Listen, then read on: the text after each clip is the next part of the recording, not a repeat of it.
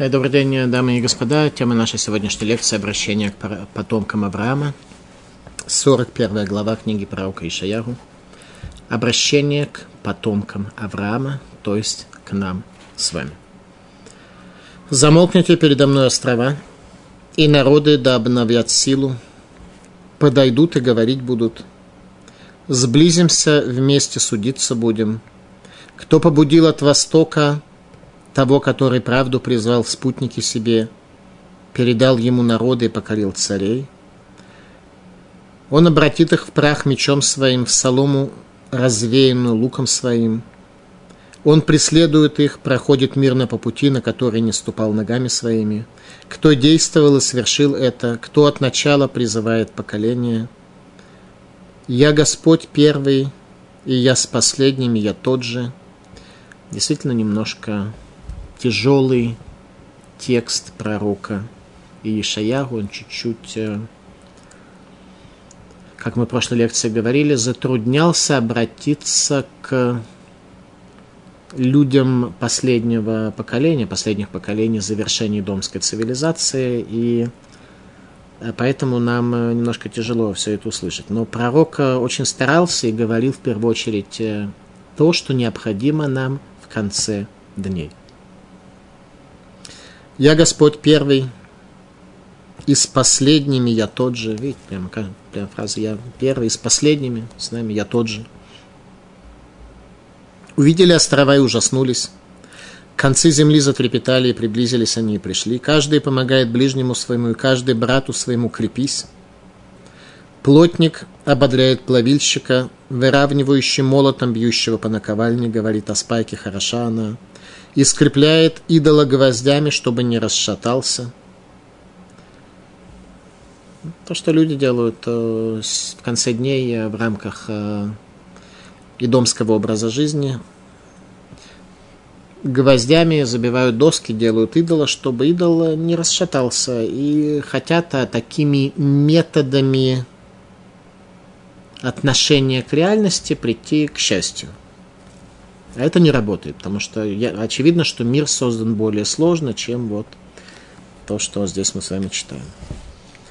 А ты, Израиль, раб мой Яков, которого избрал я, семя Авраама, возлюбившего меня. Авраам жил через 10 поколений после Ноева потопа, когда все человечество уже отошло от уроков потопа, строило Вавилонскую башню и, в общем-то, хотело от э, мракобесия религиозного освободиться, тут появился Авраам, который, о котором сказано, что он взял награду всех. То есть Авраам служил Богу так, как служило бы все поколение, если бы оно было праведным. Поэтому Всевышний говорит, что Авраам возлюбил меня. Ты, которого я взял с концов земли и призвал тебя из великих ее, и сказал тебе, ты раб мой, я избрал тебя и не отверг тебя, не бойся, ибо я с тобой, не страшись, ибо я Бог твой. Я укрепил тебя и помог тебе, и поддержал тебя десницей праведности моей. Вот пристыжены будут и просрамлены все, разъярившиеся против тебя, и будет как ничто, и погибнут противники твои. Искать будешь их, и не найдешь их, враждующих с тобой, будут как ничто воюющие против тебя, ибо я Господь Бог твой, держащий тебя за правую руку твою, говорящий тебе, не бойся, я помогаю тебе. Не бойся, червь Яков, люди Израиля, я помогаю тебе, слово Господа. Я избавитель твой, святой Израиля.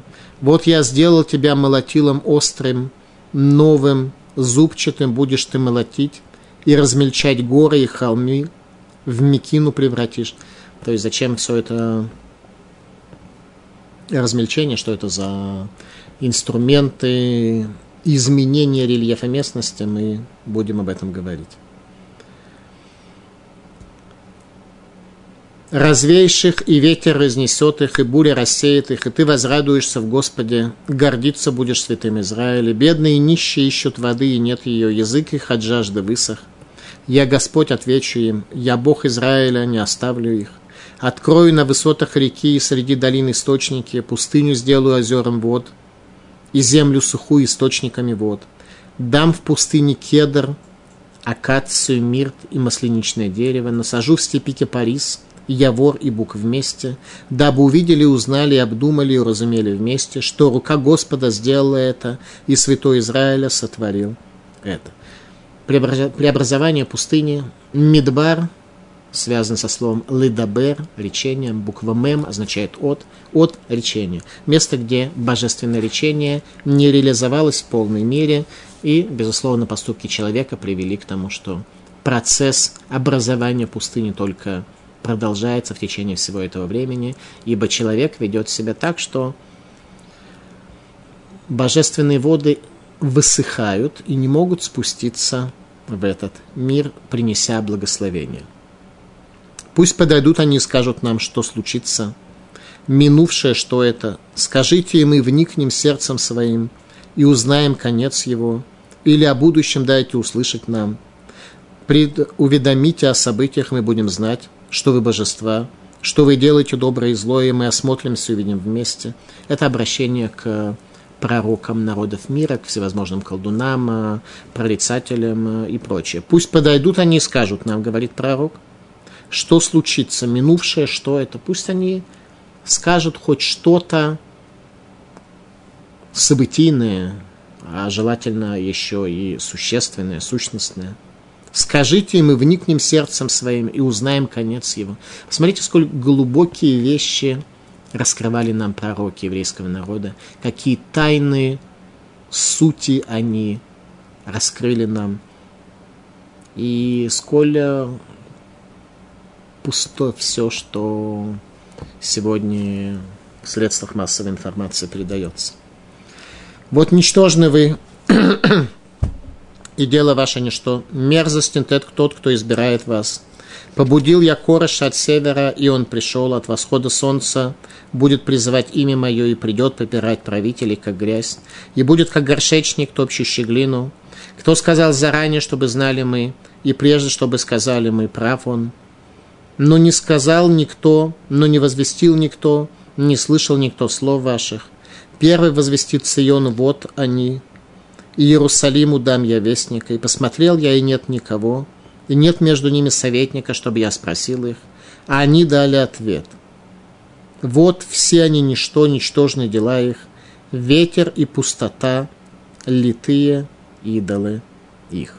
Ген, Кулам, вот все они, Авен. Авен – это пустое, пустое, которое не приводит к каким бы ни было совершением, результатом. В эфес. Авен эфес. Пустота и ноль. Очень часто мы так живем. Ремкулам Авен. Все они вот в этом пустом, которое не направлено к цели ведущий к результату. Эфис маасерем. Ноль в деяниях их. Рух в итогу низкихем. Ветер, душевное томление, в итогу и хаос, все возлияния их. Люди совершают какие-то возлияния, они что-то отмечают особенным образом для того, чтобы приложить к нему энергию. Это называется возлияние. Мы возлияем что-то на какие-то жертвенники, которые считаем достойными этого. Так вот, это может быть всего лишь веяние и хаос всех этих возлияний наших, и результат не происходит. Пророк Ишаяру обращается к людям последних поколений для того, чтобы пытаться в данном случае сконцентрировать их. И тема нашей лекции – обращение к потомкам Авраама, чтобы мы немножко задумались о том, какие свойства были у наших великих працев, и, соответственно, каким образом из состояния хаоса и бессмысленного возлияния на жертвенники можно прийти к постижению. А постижение это в любом случае всегда киньян, некое приобретение. Обретение, приобретение, постижение. Как нам к этому прийти? Эту главу Хазаль, еврейские мудрецы – установили нам для чтения в недельную главу Лех Леха, повествующую о нашем праотце Аврааме, когда Всевышний сказал ему Лех Леха Мерцеха, выйди из земли твоей, из места, в котором ты жил, и приди в землю, которую я укажу тебе. Также это можно прочесть земля, в которой я раскроюсь перед тобой. Это автора Паршат Лех Замолкните передо мной острова, и народы да обновят силу, подойдут и говорить будут, сблизимся, вместе судиться будем. Всевышний просит внимания со стороны человека, чтобы человечество не перебивало божественные речения бессмысленным шумом своих уст, следствием массовой информации, чтобы мы немножко попытались в реальности творения увидеть Творца. Всегда в любом произведении можно увидеть ремесленника, который изготовил это произведение, можно что-то в нем увидеть. Для того, чтобы это сделать, нужно чуть-чуть молчания, чтобы хаос этого мира с его бесконечным количеством э, речитативов не мешал э, людям э, что-то заметить. Радак. Азы и добру тогда будут говорить. Когда замолкнете, тогда будете говорить. А Захарша и Шму дворай, после того, как вы услышите слова мои, и добру им ешлахем таана. Вот когда вы услышите мои слова и поймете, по каким принципам создано мироздание, тогда, если вам будет что-то есть, что-то сказать, то вы скажите. На иврите есть э, два слова, означающих речь. Это амира и дебур. Они очень фундаментально различаются между собой. Амира – это монолог – дебур – это некое пересечение и контакт.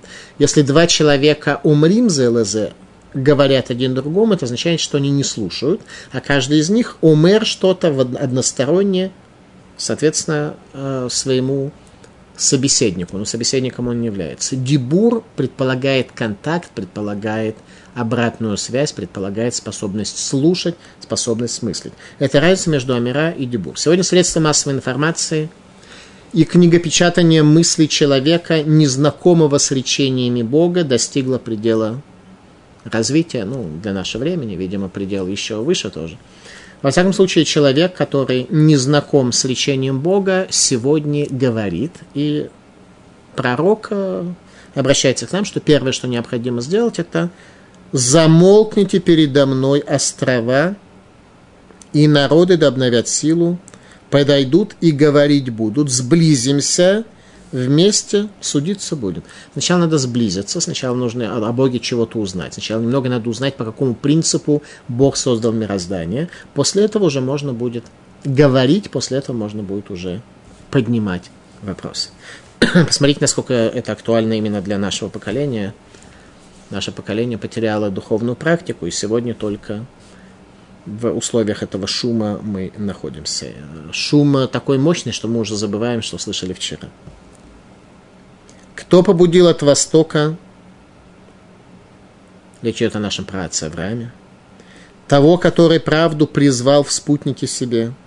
Авраам призвал правду себе в спутнике – люди далеко не всегда стремятся за правдой. В этом мире есть очень много соблазнительных э, элементов, а кроме правды, за которыми вполне э, можно гнаться. Кто пробудил от Востока того, который правду призывал в спутнике себе, передал ему народы и покорил царей. Он обратит их в прах мечом своим и в солому, развеянную луком своим – он преследует их, проходит мирно по пути, на который не ступал ногами своими. Кто пробудил на востоке истину? Зога. Меги ир мизрах цедек, да Авраам. Кто пробудил истину на востоке, это Авраам. Так сказано в книге Зор. Авраам, пратец народа Израиля, когда через 10 поколений после него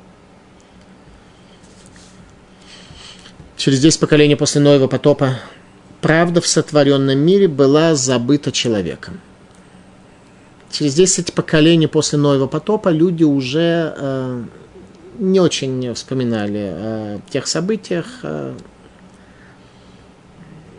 потому что были страсти и была возможность какого-то развития, самореализации. Ну, кому интересно вспоминать о Новом Завете о заповедях. Клиякар.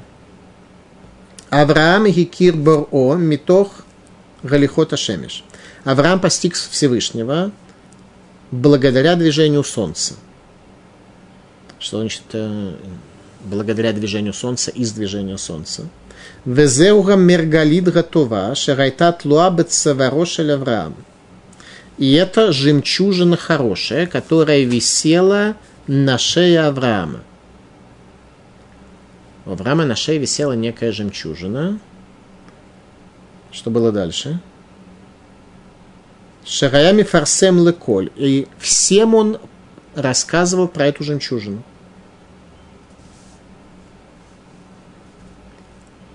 Убемото при смерти Талайди Язуба Гилгаля Хама. Он повесил эту жемчужину на солнечный шар.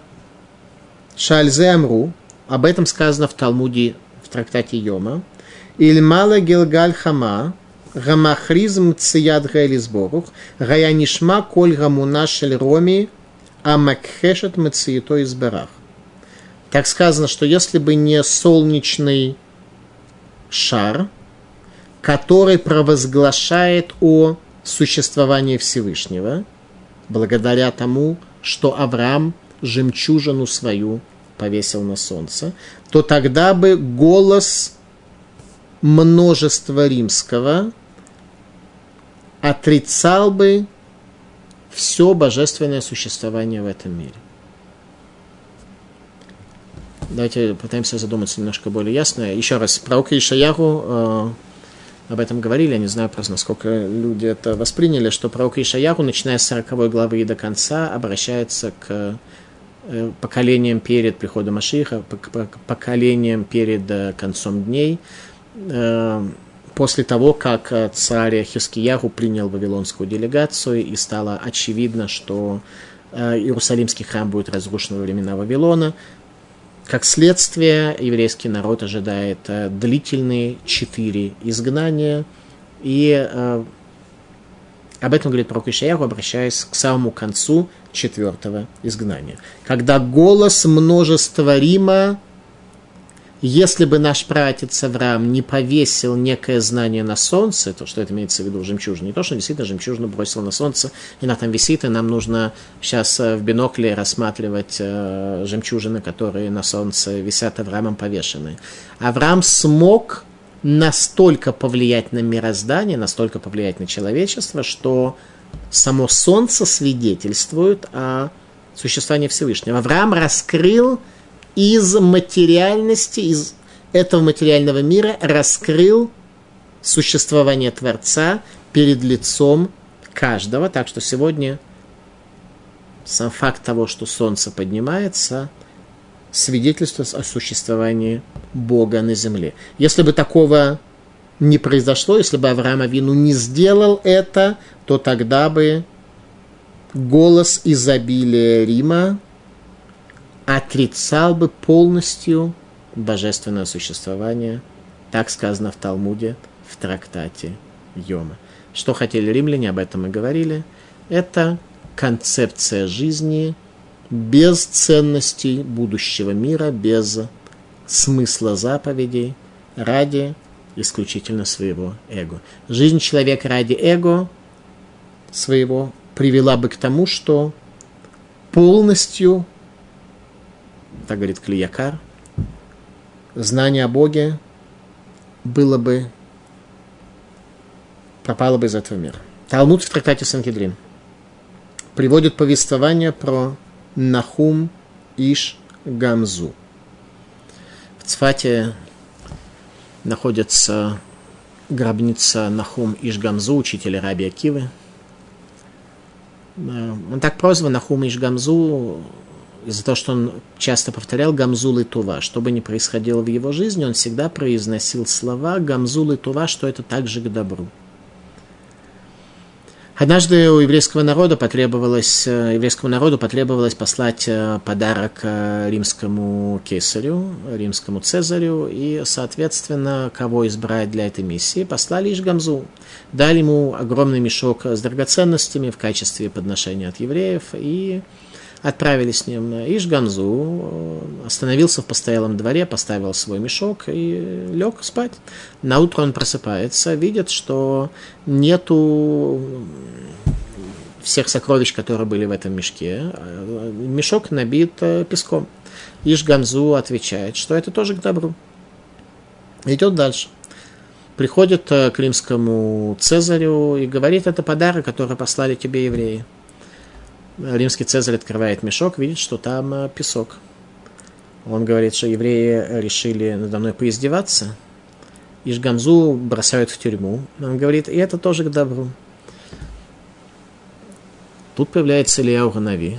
Илья Уганави в этот мир спускается только в ситуации полного самопожертвования, которое случается с человеком. Ему открывается Илья Нави.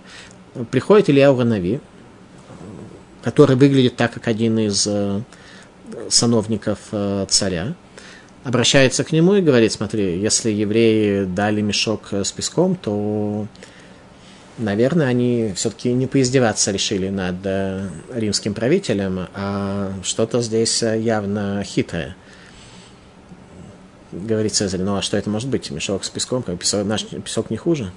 Говорит он, есть старое предание, что Авраам бросал горсти земли, они обращались в стрелы. Давай, говорит, проверим, говорит Цезарь. В это время Рим вел войну с каким-то народом, и э, пошли они, бросили этот песок, он превратился в стрелы, так что они победили.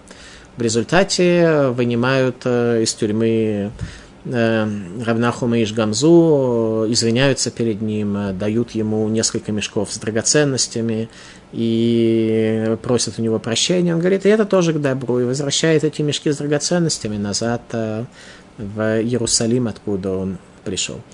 Так мы устроены, что порой затрудняемся принять тяжелые декреты, тяжелые события, происходящие у нас, но мы не видим цел, целостно картину,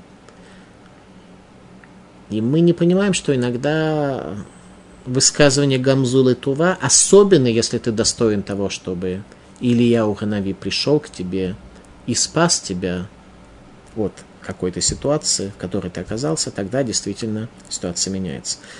Так вот, это состояние, когда люди говорят Гамзулу Тува, что это к добру, когда люди не видят, почему Всевышний в своем милосердии так поступает, об этом говорил царь Давид, что наступят такие времена. Смотрите, что говорит царь Давид в псалмах. Ласот нифлаот гдолот лвадо, килолам хаздо. Леосе Всевышний делает чудеса великие в одиночку, один, ибо велика милость его.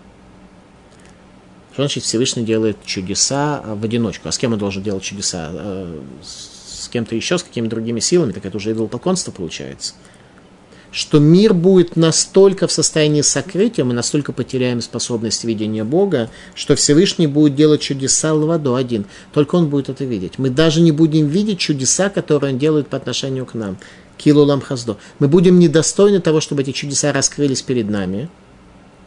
А он э, будет нам делать, и мы даже не будем знать, что за них нам нужно благодарить и быть предельно благодарным Всевышнему. Царь Давид в пророческом видении о конечном результате раскрытия Авраамом божественности в нижнем мире. Настолько Авраам раскрыл божественность, и настолько она пропадает сегодня у его потомков. сказал царь Давид, Лехашем мизмор нум хашем леадуни шевла ямини. Песнь Давида, речение Бога, господину моему, сядь справа от меня. Всевышний обращается к кому-то по имени господин мой, сядь справа от меня. Речь идет о Машиихе. Вот тогда реальность настолько изменяется, что Машир будет сидеть справа от Всевышнего, тогда чудеса Всевышнего будут осязаемы, тогда все это будет видно. Развитие человеческой истории. 41 глава. Кто действовал и совершил это? Кто от начала призывает поколение? Я Господь первый, и с последними я тот же. Увидели острова и ужаснулись, концы земли затрепетали, и приблизились они и пришли. Каждый помогает ближнему своему и говорит брату своему крепись. Плотник ободряет плавильщика, выравнивающий молотом бьющего по наковальне, говорит о спайке хороша она и скрепляет идола гвоздями, чтобы не расшатался. Это развитие человеческой истории, развитие технологии, развитие мышления человека в условиях сотворенного мира и гвоздями э, какие-то доски сбивать вместе для того, чтобы... Радар. Иша Траеху Язору Ласод Гапселим, Вело Натно Либам, Лодат Вело Твуна, Эйха Яба Авраам. Человек ближнему своему помогает для того, чтобы сделать идолов, и не задумываются и на сердце свое не пытаются положить мысль о том, как это было в дни Авраама. А ты, Израиль, раб мой Яков, которого избрал я, семя Авраама, возлюбившего меня. Мы потомки Авраама, который раскрыл Бога в творении, так что Всевышний улыбнулся ему. Малбим. Альтира киата Исраиль авди вело извехало баядам. Не бойся, ибо ты, Израиль, раб мой, и я не оставлю тебя в их руке. Всевышний обещает нам, что Он не оставит нас в руке в диаспоре. То есть всем придется в Израиль ехать. В диаспоре Всевышний пообещал, что никого не оставит.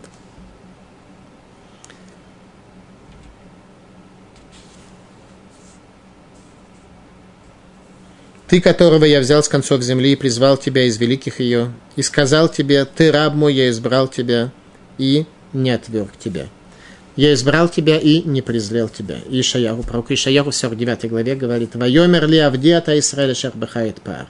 И сказал мне, раб ты мой Израиль, и в тебе будет красота моя. Всевышний создал наш народ, чтобы в нас раскрывалась его красота. Весь этот мир Всевышний создан для того, чтобы в нем раскрывалось его свойства, его красота, его величие – для этого мир предназначен. И если мир не исполняет свои задачи, то он э, сказано в, Торе, э, сказано в книге Зогар. Исраэль шербхает пар, ветахази Яков ахид бейлана дыхая. Израиль, в котором я раскроюсь, пойди посмотри, Яков, образ нашего праца Якова – запечатлен под престолом славы правления Всевышнего. Яков держится за древо жизни. Благодаря тому, что наш пратец Яков держался за древо жизни, он обладал способностью стать эталоном красоты человека в этом мире, той духовной красоты, которую захотел Всевышний. Сказано в Торе в книге Вейкра – Авгамбазот Багаютем Берет Сойвехем, Ломастим Велогеолтим, Лехалос, Лехалотам, Лехафер Бритиетам, Киани Хашем Элокехем. И даже когда вы находитесь в земле врагов, врагов ваших, я не презрел вас и не, не презрел вас, э, синоним не могу найти, лехалутам для того, чтобы уничтожить вам, вас нарушить завет мой с вами, ибо я Бог ваш. Всевышний не оставит нас в условиях изгнания, то, что здесь сказано. Ты раб мой, я избрал тебя и не отверг тебя. Даже в условиях изгнания, когда возникнут новые религии, которые будут утверждать, что, ну, конечно, когда-то Бог был с Израилем, зато потом, спустя некоторое время, евреи начали грешить, поэтому Всевышний их э, оставил и Магомету приснился сон, что он избрал арабов. Ну, Магомед, вся слава пусть будет вместе с ним, однако Всевышний здесь, в книге про Ишаяху, сказал, что он не оставит наш народ. В Торе сказано, что он не оставит наш народ. Там в трактате Мегила. Тана, лома астим, я не презрею вас, беймей каздим, в дни Вавилонян, Шегимат Тилахем Даниэль Ханани Мишель Азария, когда будут у вас Даниэль Ханани Мишель Азария, Анше Кнесета Гдула, люди Великого Собрания, о которых сказано, что Рамьехзиру Атарала Юшна вернули былую красоту, так что еврейский народ после разрушения храма через 70 лет, то есть через три поколения, был в состоянии вернуться, построить второй храм и восстановить близость с Богом. И я не презрел вас в дни греков, когда я дал вам Шимона от Садика, Хашмонаев и сыновей их, тех, кто смогли чудо принести во второй храм в Иерусалиме. Утешение потомков Авраама на долгие годы четырех изгнаний. Об этом сейчас говорит пророк Ишаяху, 10 стих. «Не бойся, ибо я с тобой». О каком страхе идет речь? Именно о страхе четвертого изгнания, когда когда мы живем в таком э, мире, где идея Бога, она очень тяжела для восприятия человеком. Очень тяжела. Не бойся, ибо я с тобой. Не страшись, ибо я Бог твой. Я укрепил тебя и помог тебе, и поддержал тебя десницей праведности моей. Вот пристыжены будут и просрамлены все разъярившиеся против тебя – будут как ничто, и погибнут противники твои. Искать будешь их, и не найдешь их. Враждующих с тобой будет как ничто, воюющее против тебя. Ибо я Господь Бог твой, держащий тебя за правую руку твою, говорящий тебе, не бойся, я помогаю тебе. Утешение потомков Авраама на долгие годы четырех изгнаний. Ялкут Шимони. Омерлей Альтира говорит ему, не бойся, не бойся, народ Израиля. Амацтиха бы Михаэль, я поддержал тебя Михаэлем, ангелом милосердия, ангелом, который заботится еврейским народом. А Фазартиха бы Гавриэль помог тебе также последствиями ангела Гавриэля, который является высшим ангелом, который в редчайших случаях спускается в этот мир. Автомахтиха Баямин Цитки, я поддержал тебя своей правой рукой. Еще раз речь идет о периоде изгнания, периоде, когда божественное присутствие находится в состоянии сокрытия, когда Всевышний Усениф Лаот Гдолот Лавадо, Всевышний делает чудеса так, что мы их не видим, тем не менее, даже в такой ситуации Он находится с нами, Он поддерживает нас. Все это немножко может пробудить в нас попытку, желание, точнее, не попытку пробудить, желание совершить некую попытку для того, чтобы увидеть эту божественную руку. Ибо если человек увидит божественную руку, то больше никакие трудности на его пути стоять уже не будут. Сказано в комментарии Балай Тосфос.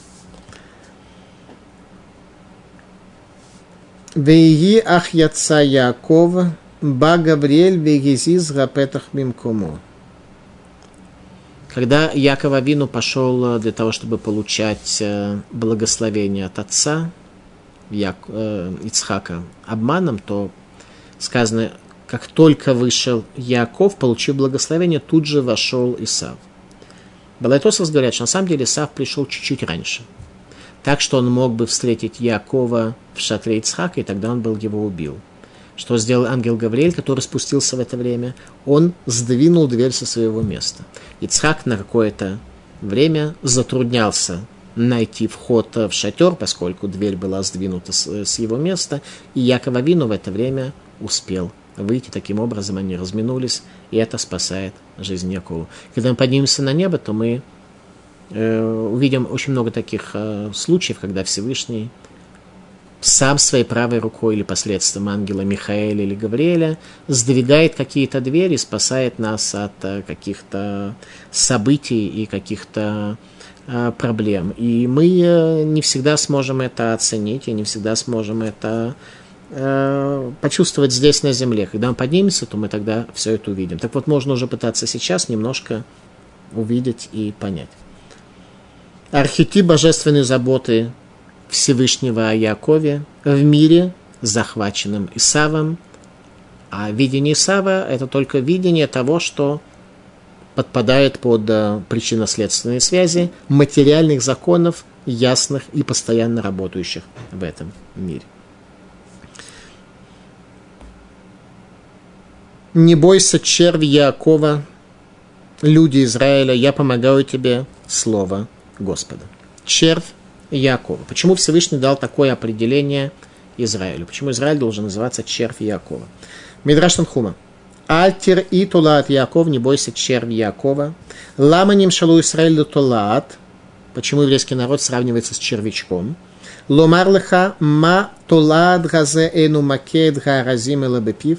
Что червячок грызет кедры не иначе, как своими устами. В горах. У маке это каше, и он сам червячок мягкий, и он э, грызет э, твердое, тяжелое. Как эн лахем ла Исраэль латфила. Также еврейского народа нет ничего, кроме молитвы. У еврейского народа, сила еврейского народа в молитве, но не в бубнении каких-то слов э, и произношении того, во что человек не верит и не понимает. Это определенного рода одна из форм пустословия. Когда это действительно молитва, которая затрагивает сердце, которое изменяет бытие человека в мире, то такая молитва, она. «Я избавитель твой, святой Израиля, вот я сделал тебя молотилом острым, новым, зубчатым. Будешь ты молочить и размельчать горы, и холмы в Мекину превратишь. И развеешь их, и ветер разнесет их, и буря рассеет их. И ты возрадуешься в Господе, гордиться будешь святым Израиля. Молотила измельчающая гора. Задача мудрецов Израиля. В предыдущей главе пророк говорил об изменении рельефа местности для подготовки творения к истинной реальности конца дней и к приходу Машеха. Сказано, «Коль ге и насе всякая долина будет поднята, в коль гаргаво и шаплу, и всякие верхние горы спустятся вниз». Об этом говорил пророк, что все, что в мире до его исправления находится наверху, оно пропадет, а то, что внизу поднимется. Но это не, э, тогда это произойдет само по себе, а сегодня пророк говорит предназначение мудрецов Израиля помочь этим процессам людям, их поколения, их ученикам, тем, кто внемлет, тем, кто не внемлет, э, тем, кто не слушает мудрецов, э, а только обращают внимание на, какие, на то, что им не нравится, и Соответственно, у таких людей нет никакого исправления. Тем не менее, задача мудрецов – быть молотилом, измельчающим горы, тот самый духовный сбой, то искривление, которое стоит во главе мироздания. Сегодня мудрецы должны для своих учеников, как молотилом, измельчить задача мудрецов Израиля. Коэлит Яков Ги Губина Бераза Декольги и Насе. Долина – это бина, постижение в тайне того, что сказано, всякая долина будет поднята. Бедные и нищие идут, ищут воды, и нет ее. Язык их от жажды высох. Я Господь, отвечу им, я Бог Израиля, не оставлю их. Открою на высотах реки, среди долин источники, пустыню сделаю озером вод и землю сухую источником вод. Бедные жаждут воды. Это есть наше состояние сегодня. Все хотят счастья. Счастье вполне подпадает под определение воды, божественные воды изобилия, блага, добра, света, удовлетворения, счастья, которые спускаются с небес. Все это хотят, при этом хотят прийти к этому самостоятельно, без Бога, без э, служение ему без э, попытки найти его своими путями. А своими путями каждый идет э, туда, куда он идет. Э. Возможно, когда-нибудь мы будем говорить о том, что сказано в нашем учении о успехе. Какие требования необходимо человеку исполнить для того, чтобы прийти к успеху. Наши души сохли за те годы, что мы не слышали о заповедях Всевышнего – и в этом критерий бедности – отсутствие воды. Раши. Мивакшимаем просят воду. Население просит воду. Нитнава Нави аляхрита имим. Пророк пророчествует о конце дней. Раша еще раз подчеркивает, как и я подчеркиваю, что мы просто поняли, о чем здесь идет речь, что это действительно касается нас с вами, касается периода конца дней. Нитнавага навеля хритоимим. Пророк говорит о конце дней. Вело равла лехам велот самалымаем ким лишь два рашем. Когда человек будет стремиться не к хлебу и не к воде, а услышать слово Всевышнего. И шататула вакеша два рашем велоим цау. Тогда будут люди бродить по земле в поисках слова Бога и не смогут найти. Тогда произойдет изменение. Царь Давид сказал Тейле, Элоким Эли, Ата Ашахреха, Самелеха Навши Камелеха Басари, Берет Сиаваев, Блимаем, Кибекен Бекодыш Хазетиха Леройс Усха Кводеха. Всевышний Бог мой, жаждет моя душа к тебе, стремится к тебе плоть моя. В земле пустынной, опустошенной, и я усталый, нет у меня воды. И вот в святости я увидел тебя для того, чтобы увидеть силу твою и славу твою. Когда царь Давид произнес эти слова, то он имел в виду воспоминания о э, храме в Шило, временном храме в Шило. Пшат этих слов, э, что имел в виду царь Давид, это его воспоминания.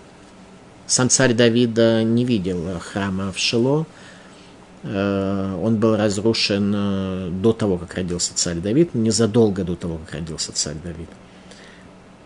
Но он видел, что люди об этом говорили, видел, что люди говорили о храме в Шало. Кен бекодеш хазитиха лиротусха уквадеха. И вот в святости видел я увидеть величие Твое и славу Твою. Сефер Аплия. Раним ваевьоним и вакшимаем ваайн. Бедные, нуждающиеся просят воды и нет. Рационоламар ми мера хесед мера кетер. Как Сефер говорит, какие воды нужны тем, кто их просит, это воды милосердия, воды короны. Милосердие, каждый человек хочет милосердия. Ему много чего хочется, много чего не хватает, много чего, в чем он нуждается. Еще человек хочет корону, чтобы над его десятью сферот была корона, которая включала бы эти десять сферот, чтобы он работал, как человек, когда десять сферот, десять элементов божественного света начинают в нем работать. Люди хотят кетер, хотят смысл жизни. Одно из определений кетера – это смысл жизни. Когда твоя жизнь имеет смысл, ты начинаешь работать, начинаешь функционировать, и все у тебя срабатывает. Так вот, бедные без воды, Сефер говорит, это лишенные милосердия извне, то Всевышнего, и лишенные короны из, над собой, так что внутренние структуры не начинают работать. Когда же вода поступает, то происходит расцветание пустыни. Дам в пустыне кедр, акацию и мирт, и масличное дерево, насажу в степи кипарис, явор и бук вместе – дабы увидели, узнали, обдумали, разумели вместе, что рука Господа сделала это, и святой Израиля сотворил это. Расцветание пустыни. Пророк Ишаяху в 55 главе скажет следующее. Тахад гана цуц яле брош, тахад гасерпат яле гадас, верая лехашем лешем леот улам ло и карет. Вместо пустынного терновника поднимется кипарис, вместо крапивы благоухающий мир – и будет это именем, знаком, и не пропадет такой человек. Теперь, что это за концепция вместо крапивы кипарис, вместо терновника кипарис, вместо крапивы мир? Э, чему меня пришло научить? Просто идея расцветания пустыни или что-то другое. Талмуд в трактате Рошашина говорит следующее. Омер Раби Йоханан. Коль шита вышита шенатлу нахрим мирушалаем, атида кодыш баруху лехахзиран ла шенемар, этен бемидбар эрес шита вейн мидбар эла Иерушалаем шенемар цион мидбар хайта. Омер Раби Йоханан, коль холомет Тора умиламда, думе вегадас. Сказал Раби Йоханан, каждый, каждую доску кедра, которую взяли язычники из Иерусалима, Всевышний в дальнейшем вернет ее. Как то сказано, дам я в пустыне кедр и шита, другой вид кедра. И Мидбар, пустыня, это не что иное, как Иерусалим, как то сказано, Цион Мидбар Айта. Цион, гора в пустыню превратилась. Сказал Раби Йоханан, всякий, кто учит Тору и обучает других, похож на Гадас, Мирт, который издает запах, человек, который обучает Тору, издает запах. Итак, пустыня превращается в оазис, э, что для этого необходимо иметь. Для начала это аразим, кедры, символ истинного величия. Иерусалимский храм был покрыт, э, облицован иерусалимским э, кедром, ливанским кедром. И, соответственно, когда сказали мудрецы Талмуда, что все, что народы забрали, Всевышний вернет в дальнейшем, не имеется в виду эти доски периода первого храма, 2500 лет тому назад, или периоду второго храма, почти 2000 лет тому назад. Имеется в виду то, что народы мира не только пришли к нам в храм и обокрали его, они обокрали у нас в смысле наших концепций. Они украли у нас все, что у нас э, было. Идею пророчества, идею Мессии – идею заповеди, идею связи с Богом. У народов ничего подобного не было. Они разрушили наш храм, пришли в дом Бога, украли это за себя, слово еврей стало ругательством. Так вот, об этом говорит пророк, что вернется все это, пустыня, снова в ней будут расти кедры. Каждая точка зрения, которая была в Иерусалимском храме, каждая концепция о связи между Богом и человеком будет восстановлено в Иерусалиме, и народы мира поймут, Кимицион Тецетура, у два Рашем Иерушалаем, и Сиона выйдет Тора, и Слово Бога из Иерусалима. Итак, Аразим кедры – это символ истинного величия, то есть ботаническое название кедра – это аразим, кедры, которые растут в Шитим – это кедры, которым был облицован Иерусалимский храм. Шитим от слова «шита», точка зрения, точки зрения истина действительно была в Иерусалимском храме, именно это украли народы мира. Благоухающий мирт – символ распространения в мире добра и знания. Масляничные деревья, масляничное дерево, соответственно, все, все, все виды деревьев, которые упомянуты здесь, которые вырастут в пустыне. Для народа книги масло – это не пища, а источник энергии для горения свечей. Масло для освещения дома учений и масло помазания царей дома Давида, Машииха. Кипарис здесь упомянут. Почему именно кипарис? Кипарис – символ чувы. Кипарис можно загнуть от дерева, вершину согнуть корни, и он, оно, дерево, не сломается – Поэтому комментаторы отмечают, что царь Давид играл на кипарисовой скрипке. Скрипка царя Давида, скрипка, арфа, не знаю точно, как выглядел его музыкальный инструмент, но это был э, музыкальный инструмент, сделанный из кипариса. Об этом напрямую написано. И, возможно, мысль, которая здесь э, заключается, именно то, что царь Давид играл на скрипки, сделанные из кипариса, символом того, что можно сжать это дерево, согнуть от головы до корней, до ног, и дерево это не сломается. Это концепция шувы.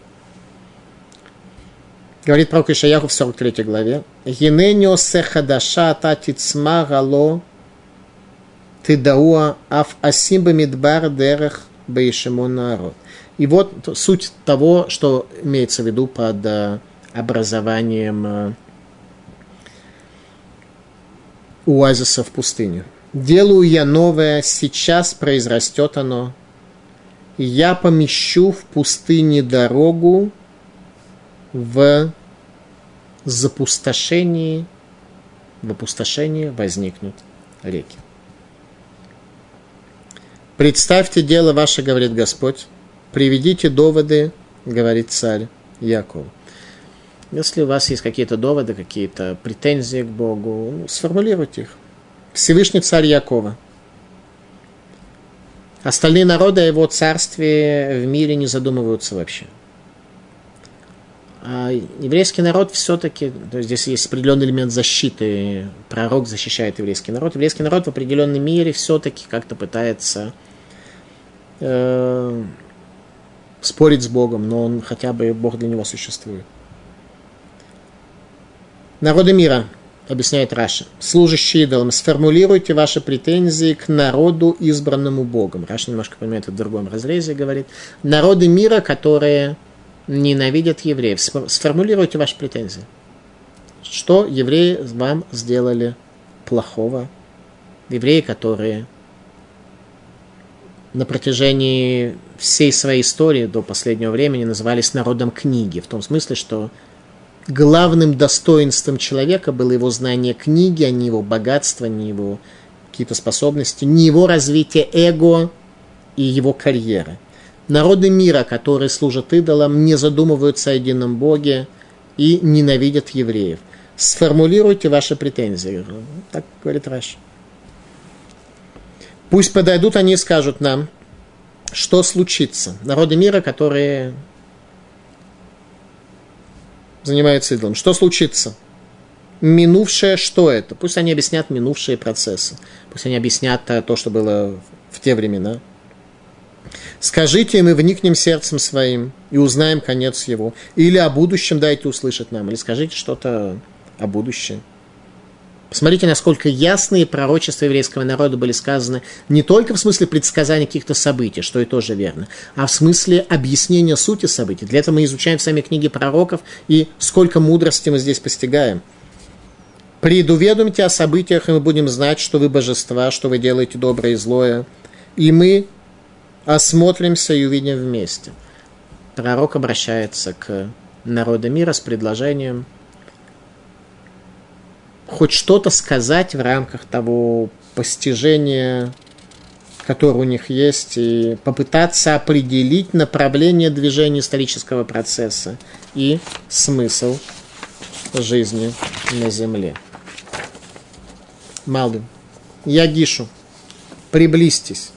Генейкара Мофет, Шигенех Бесиманазе, что главная часть э, чуда, которое он э, здесь оставил, о котором он говорил – Мецад Шегидра Навими Рошет Гаатид Лаво Безман Хамашиях, что пророк говорил тогда, во время первого храма, о событиях, которые произойдут в дни Машииха, ну, имеется в виду не перед приходом Машииха, хотя и о днях Машииха он тоже говорит. Да, и последнее пророчество о расцветании пустыни тоже касается, естественно, дней Машииха.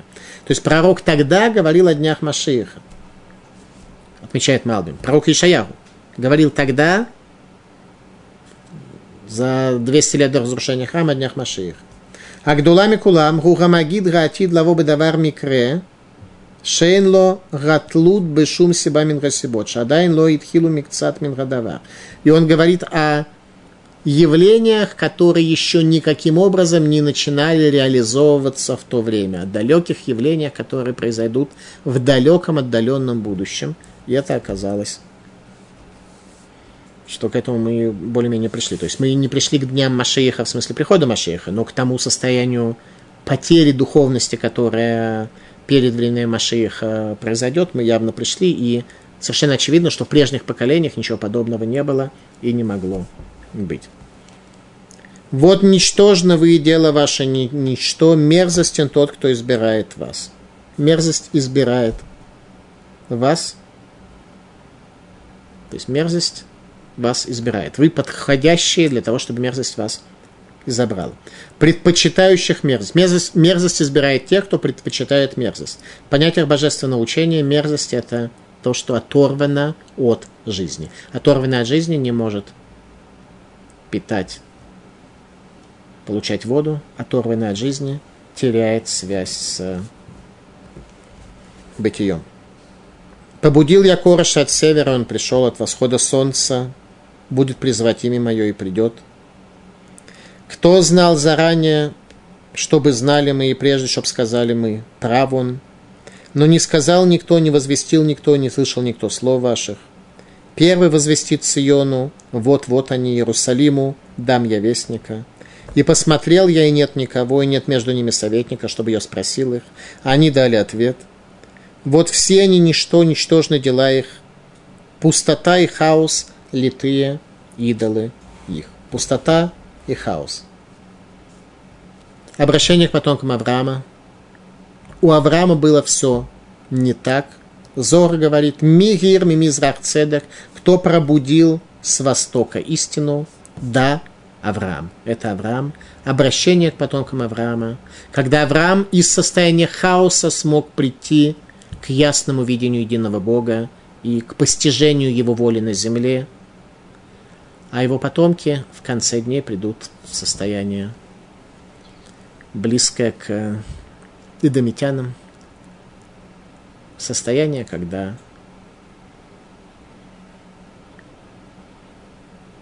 станет на земле опустошение, произойдет опустошение, станет пусто. И только если мы как кипарис сможем себя согнуть с вершины до корня, а сила у нас такая возьмется только если шитот Иерусалима, кедровые доски Иерусалима, позиции, точки зрения Иерусалимского храма, мы сможем каким-то образом связать с нашим сердцем, тогда мы сможем постичь. Больше мы сможем измениться, мы сможем изменить судьбу народа Авраама. Спасибо за внимание.